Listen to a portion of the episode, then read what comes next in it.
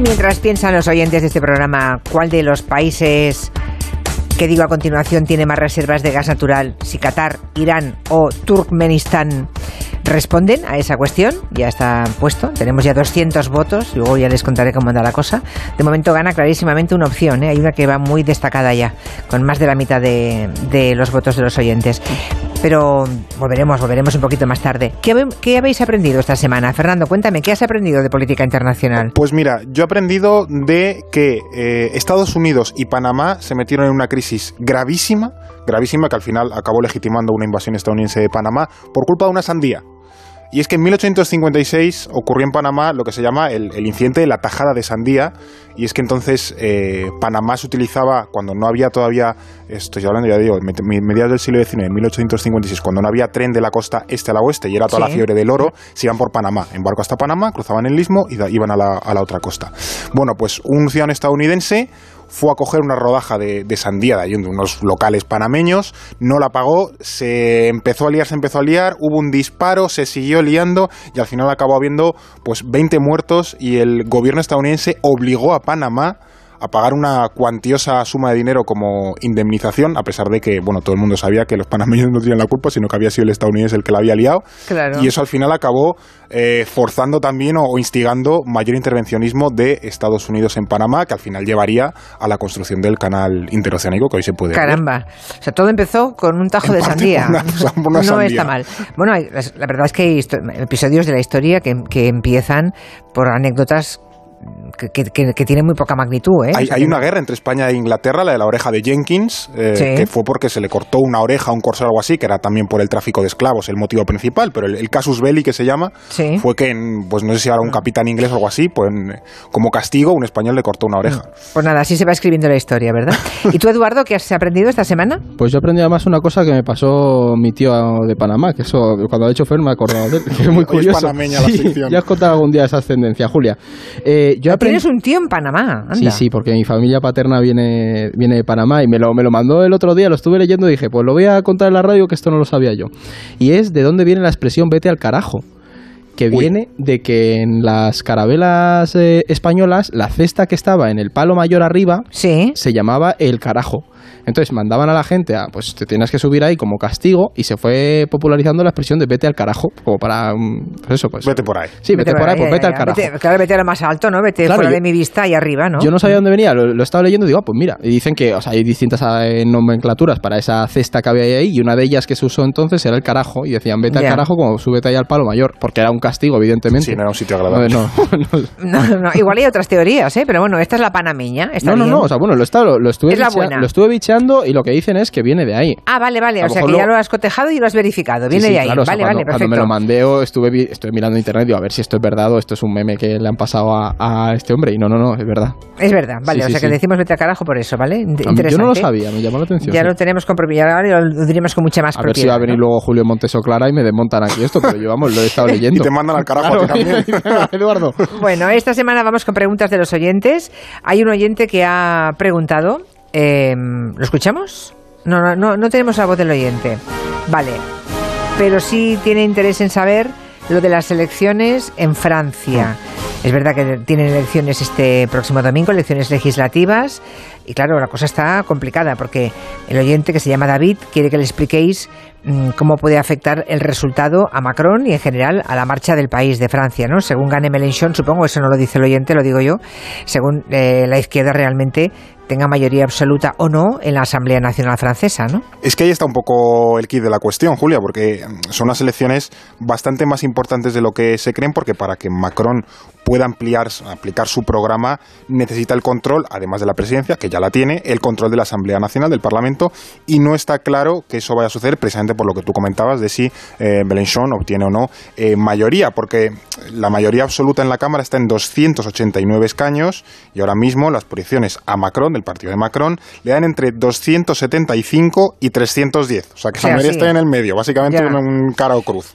Entonces, podría darse el caso de que Macron se vea obligado a liderar un gobierno con, con Mélenchon de primer ministro, porque el, el nombramiento de ese eh, cargo requiere precisamente el apoyo del Parlamento. O sea, que imagínate lo que supondría para izquierda, que hace, hace no mucho estaba absolutamente hundida. O sea, el, el, el Partido Socialista en las presidenciales sacó un, vamos, unos Un resultados resultado, irrisorios. sí, sí, sí. Y ahora el, el líder de la izquierda a la izquierda tradicional, Mélenchon, podría estar marcando buena parte de la agenda política en Francia. Bien es cierto, no creo que eso suceda, puede ocurrir, hay- ya digo, hay posibilidades, ¿no? La, la horquilla de votos y de escaños es la que es, pero a Macron le favorece mucho el sistema a dos vueltas porque permite movilizar a los detractores de la derecha y de la izquierda, y al final él puede recoger mucho voto de la derecha, pero Mélenchon ya no puede recoger mucho más voto de otros sitios que se haya quedado por ahí es un poco lo de las presidenciales, que al final eh, Macron gana a Le Pen porque la gente vota contra Le Pen, no porque afinidad con Macron. Sí, por Entonces, al final, por descarte, al final acaba ganando, ¿no? Entonces está un poco la cuestión por ese, por ese y, lado. y luego, Julia, yo por añadir una cosa a lo que dice Fernando, al final lo más interesante de estas elecciones legislativas en Francia es lo que se está viendo de la unión de la izquierda, ¿no? Que Mm. si te acuerdas eh, Sí. cuando las presidenciales... Cosa que decíamos- parecía imposible, ¿no? Claro, y mucha ¿Y gente... por qué se- no lo hicieron antes? Esa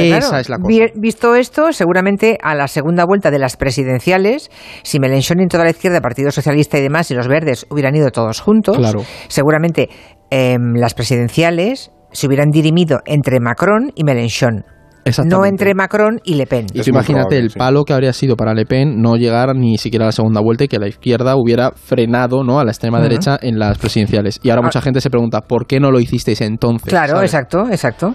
Pero bueno, a ver qué pasa. Es curioso lo de Macron porque mm, es como si tu- tuviera una flor en salvarse la parte, ¿verdad?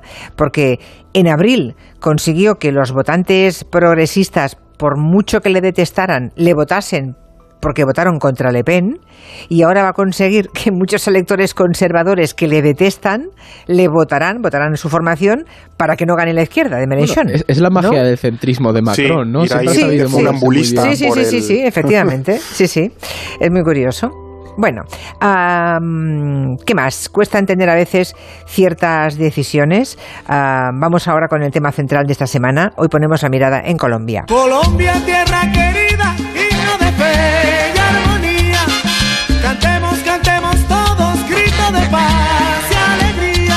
Este domingo ya saben que hay segunda vuelta, también allí segunda vuelta de las elecciones presidenciales, ya lo comentamos en su momento, en las primeras, ¿no? En la primera vuelta. Um, son elecciones muy importantes porque podría llegar la izquierda por primera vez en la historia al gobierno de Colombia, ¿no? Eso ya es eh, histórico allí. Y la mayoría de encuestas que se van publicando hablan de un empate técnico, ¿no?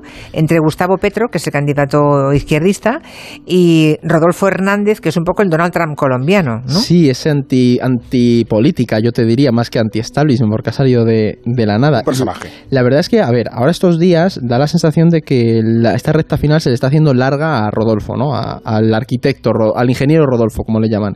Y, a ver, es verdad que su Pero candidatura... es, pero es arquitecto. Es ingeniero, es ingeniero. sí, Es sí. ingeniero. Este hombre hizo, es ingeniero, hizo mucho dinero en la construcción y demás, y digamos que eso ha sido una, una fuerza legitimadora. Por eso le comparan con Trump, ¿no? Un hombre hecho a sí mismo, en los negocios y demás, que luego si te pones a bichear, Julia, la verdad es que mm, no ha tenido tanto éxito como, como parece. La cuestión de este hombre es que no tiene una estructura, ¿no? Porque todo su éxito pues lo ha cimentado a través de redes sociales, no tiene un partido como tal.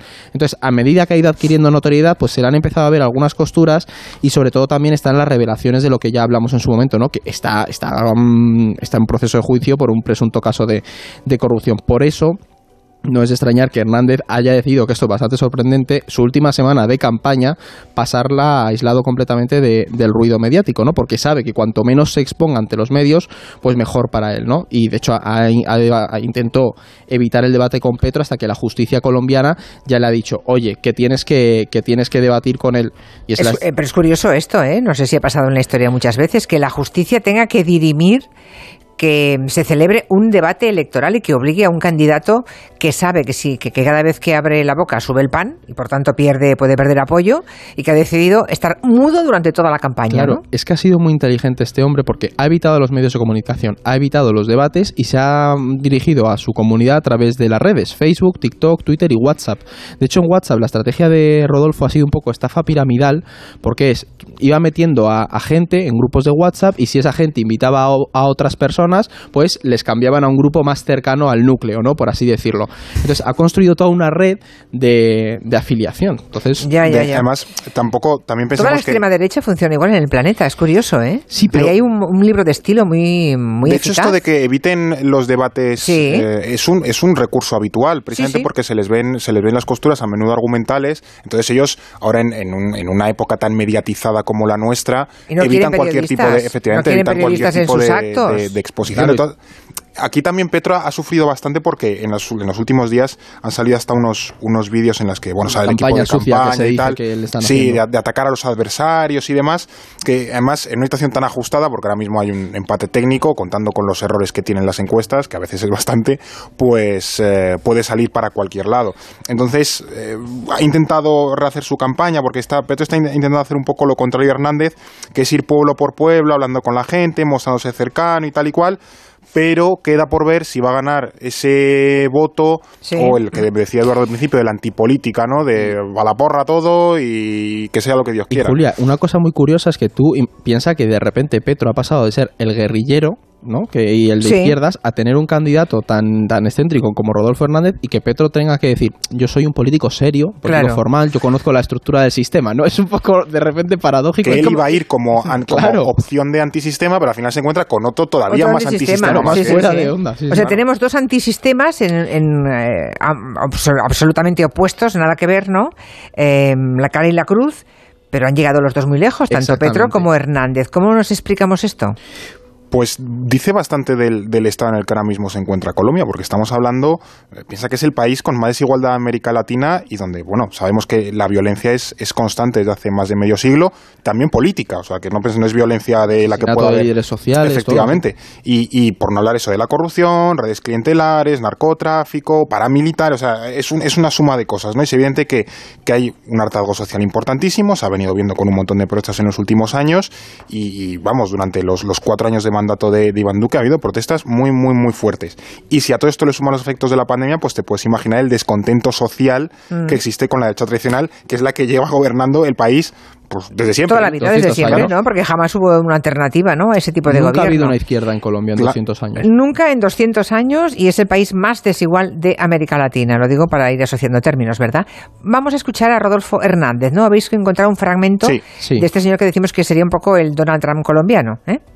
Colombianos, la elección es simple. La mafia política en Colombia, tanto de derecha como de izquierda, nos están robando desde hace décadas. El domingo voten para que dejen de sacarles plata de sus bolsillos. Voten por mí, no por ellos. Nos suena este mensaje, ¿no? O sea, este es de hoy mismo. Sí, Es de hoy mismo. Sí, sí, lo Voten por mí, no por ellos. O sea, él- él, efectivamente. dice que él no es ni izquierda ni derecha, ¿no? Es el típico mensaje populista, yo encarno a un pueblo bueno que voy contra la élite malvada. Eso lo hemos visto tres millones de veces en, los, en la última década, década prácticamente. Entonces, es por eso lo que estábamos hablando, ¿no? Que Petro iba a ir como la opción alternativa al sistema tradicional, Mm. pero es que de repente te aparece este señor que es todavía más antisistema y a ti te deja como el moderado que es como, bueno, vamos a hacer cosas, tal y cual. el guerrillero ahora es el Claro. moderadito, Y, ¿eh? hay Es el una cosa, sensato, hay una cosa, Julia, que le está pasando, que además eh, yo, o sea, compañeros de periodistas de, de Colombia, como la gente de la silla vacía, por ejemplo, están investigando mucho el fenómeno de Rodolfo, porque y hay un debate grande sobre si es populista o demagogo, si es anti-establishment o antipolítica, y lo que se está diciendo es que en realidad, más que un populista, es un demagogo, porque no tiene un programa. O sea, un populista a lo mejor te usa a la gente para llevar a cabo un cambio, pero este hombre es que el- no tiene una estructura y no tiene un programa político, más allá de... En tres días puede ser Claro. presidente o puede estar elegido para presidente y no tener nada. Y eso es súper peligroso porque mía. la derecha, por ejemplo, colombiana tradicional, pues al final puede relle- rellenar un poco esa ausencia de programa y de estructura y decir, bueno, utilizamos a este hombre pues como un hombre de paja y nosotros al final controlamos todo. Entonces hay cierto temor a que si gana, al final pues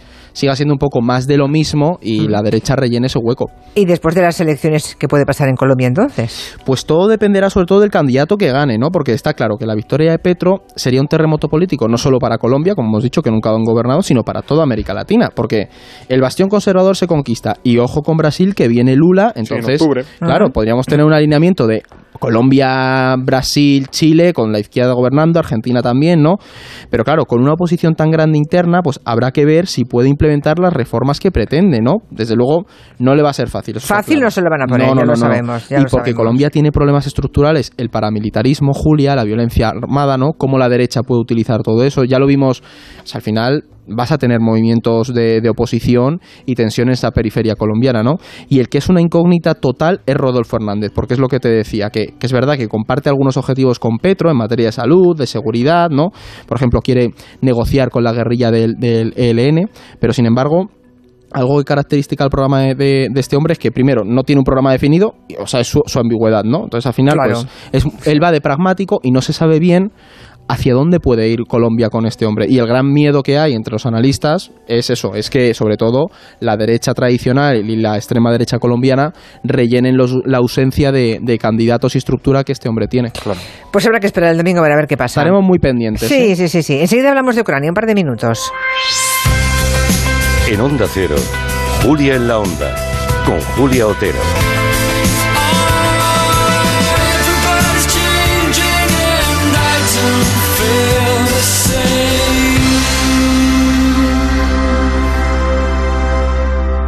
Esto es muy fácil. Ahora que llenar la nevera cada semana me cuesta más, ¿tú no me bajas el precio de mi seguro? Pues yo me voy a la mutua. Vente a la mutua con cualquiera de tus seguros y te bajamos su precio, sea cual sea. Llama al 91 555 5555. 91 555 5555. Esto es muy fácil. Esto es la mutua. Condiciones en mutua.es. Mi marido quiere comprar un coche a un desconocido por internet. Pero yo no me fío.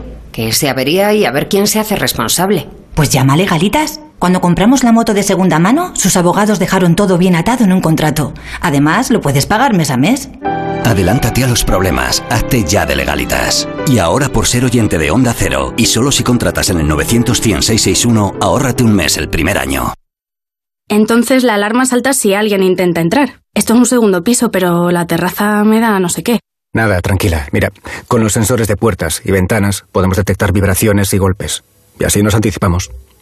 Y fíjate, con las cámaras podemos ver si pasa algo. Si hay un problema real, avisamos a la policía. Tú piensa que nosotros siempre estamos al otro lado. Este verano protege tu hogar frente a robos y ocupaciones con la alarma de Securitas Direct. Llama ahora al 900-272-272. Ya no es que lo mires y no puedas dejar de mirarlo. Ya no es que revivas cada curva como la primera. Ya no es que lleve lo último de lo último, porque lo es todo y a la vez es algo totalmente nuevo. Nuevo Nissan Qashqai. Inventamos el crossover y ahora lo reinventamos. Descubre esa sensación de probar algo totalmente nuevo en tu concesionario Nissan. La vida es como un libro y cada capítulo es una nueva oportunidad de empezar de cero y vivir algo que nunca hubieras imaginado. Sea cual sea tu próximo capítulo, lo importante es que lo hagas realidad. Porque dentro de una vida hay muchas vidas y en Cofidis llevamos 30 años ayudándote a vivirlas todas. Entra en cofidis.es y cuenta con nosotros. Este verano, navegar con MSC Cruceros y Viajes del Corte Inglés es navegar con total tranquilidad. Recorre el Mediterráneo embarcando desde seis puertos españoles. Maravíllate con los coloridos pueblos del Cinque Terre o visita los campos de lavanda en Marsella. Todo incluido a bordo desde 569 euros, tasas incluidas. Reserva con la tranquilidad de cambiar sin gastos y llévate de regalo una pantalla inteligente Google Nest Hub. Solo el mar, solo MSC Cruceros. Consulta condiciones en Viajes del Corte Inglés.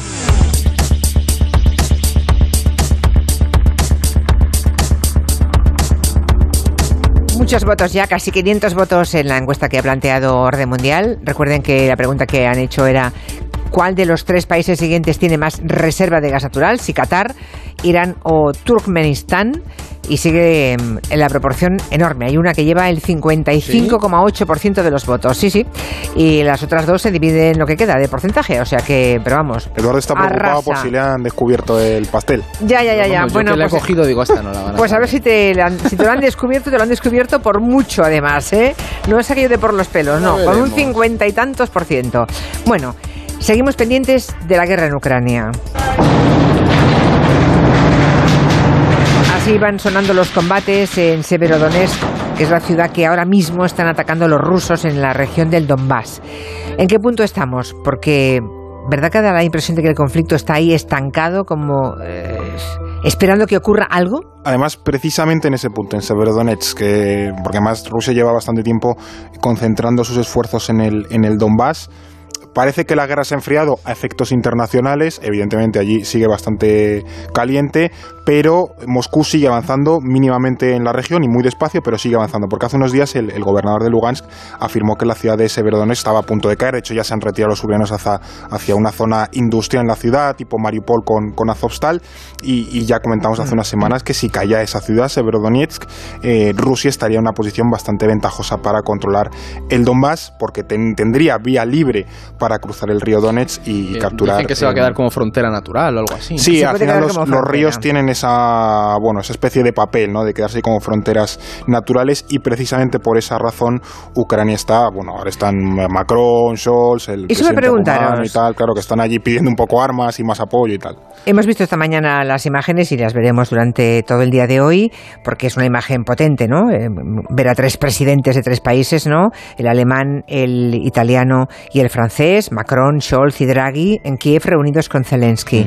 Ah, ¿Qué estarán tramando? Porque si van los tres juntos es por algo. ¿Qué le estarán pidiendo a Zelensky o qué le estarán ofreciendo? ¿Cómo, ¿Por dónde irán las conversaciones? ¿Qué os, qué os teméis? A ver, aquí hay muchas conjeturas, ¿no? Pero lo que suena más, y yo creo que, que están en esa línea, es eh, algún tipo de presión hacia Zelensky para que se siente a, negociar con Rusia, ¿no? Porque hasta ahora Kiev se ha negado, ¿no? A hacer cualquier tipo de, de concesión, pero lo que estamos viendo últimamente en Bruselas es que se intentan intensificar los esfuerzos para prometerle a Ucrania o avanzar en esa integración europea, ¿no? Que se empiece todo el proceso. De hecho, mañana está previsto que la Comisión Europea otorgue ya a Ucrania y a Moldavia el estatus de países candidatos, ¿no? Entonces, ¿qué pasa? Lo, lo cual es un problema, perdón por interrumpir, lo cual es un problema porque punto número uno, quedas mal con los que llevan muchísimos años llamando a la y puerta. Y, punto número dos, Ucrania es un país en guerra y además, aunque no estuviese en guerra, no es un país en condiciones de entrar en la Unión Europea. Es decir, también hay que tener cuidado de no ofrecerle falsas esperanzas Es que a un país a para justo. tenerle 20 años o 30 en la puerta, porque Ucrania el día de mañana acaba la guerra, hay que reconstruirlo. Eso no se hace en dos tardes. Entonces, el, para cuando Ucrania esté preparada en unas condiciones óptimas para poder adherirse a la Unión Europea, va a haber, va a haber pasado muchísimo tiempo, probablemente décadas. eso es muy peligroso. Hay que gestionar esa expectativa. Claro, dar esperanzas a eso a cambio de que se sienten a negociar, porque también hay que ver una cosa, Europa está viendo que la presión de los precios de la energía, Ahí, ahí, ahí voy yo. subida de Mm. precios alimentarios, eso hace mucho daño y Putin lo sabe perfectamente. Claro, yo Julia. creo que eh, Putin tiene la gran ventaja de que a su pueblo lo puede aplastar sin que nadie rechiste. Claro, yo Porque saben que- el precio de rechistar, van todos a la cárcel, de modo que él no tiene problema con su población, ¿verdad? Y en cambio, los líderes en Occidente cada vez se van a ver más presionados por sus ciudadanos Justo. a medida que la inflación, los problemas con la alimentación, la subida de los precios, a medida que eso sea acuciante, aquí los líderes políticos, presidentes de gobierno, primeros ministros, se van a encontrar con la presión enorme en la calle. Ayer, de hecho, justo salía una encuesta que decía que ya en, en buena parte de los países europeos, Italia encabezando Ujú. esa lista, la población ya es favorable a que Ucrania y Rusia lleguen a algún tipo de solución negociada ahora mismo con las condiciones que hay. No quieren esperar a una derrota de Rusia. Y eso es un problema en el largo plazo porque nos, claro. nos saca del atolladero ahora, pero es darle alimento al monstruo que ahora mismo es Rusia. Y eso a largo y plazo la es un clave problema. está en el otoño, Julia. En el otoño, cuando empiece a apretar el frío, suban los precios de la energía y que, que empecemos a ver chalecos amarillos en Claro. distintos países Ya, ya. europeos y digas, Protestando por el precio de si la Europa gasolina, solo de la puede luz. aguantar 100 días una guerra, realmente el, fu- el futuro del mundo nos va a comer por los pies. Bueno, así es eh, la sociedad occidental y Putin lo sabe, por Eso tanto claro. sabe que quien resiste gana. Eso y va- y, bueno, pues eso. Uy, la encuesta.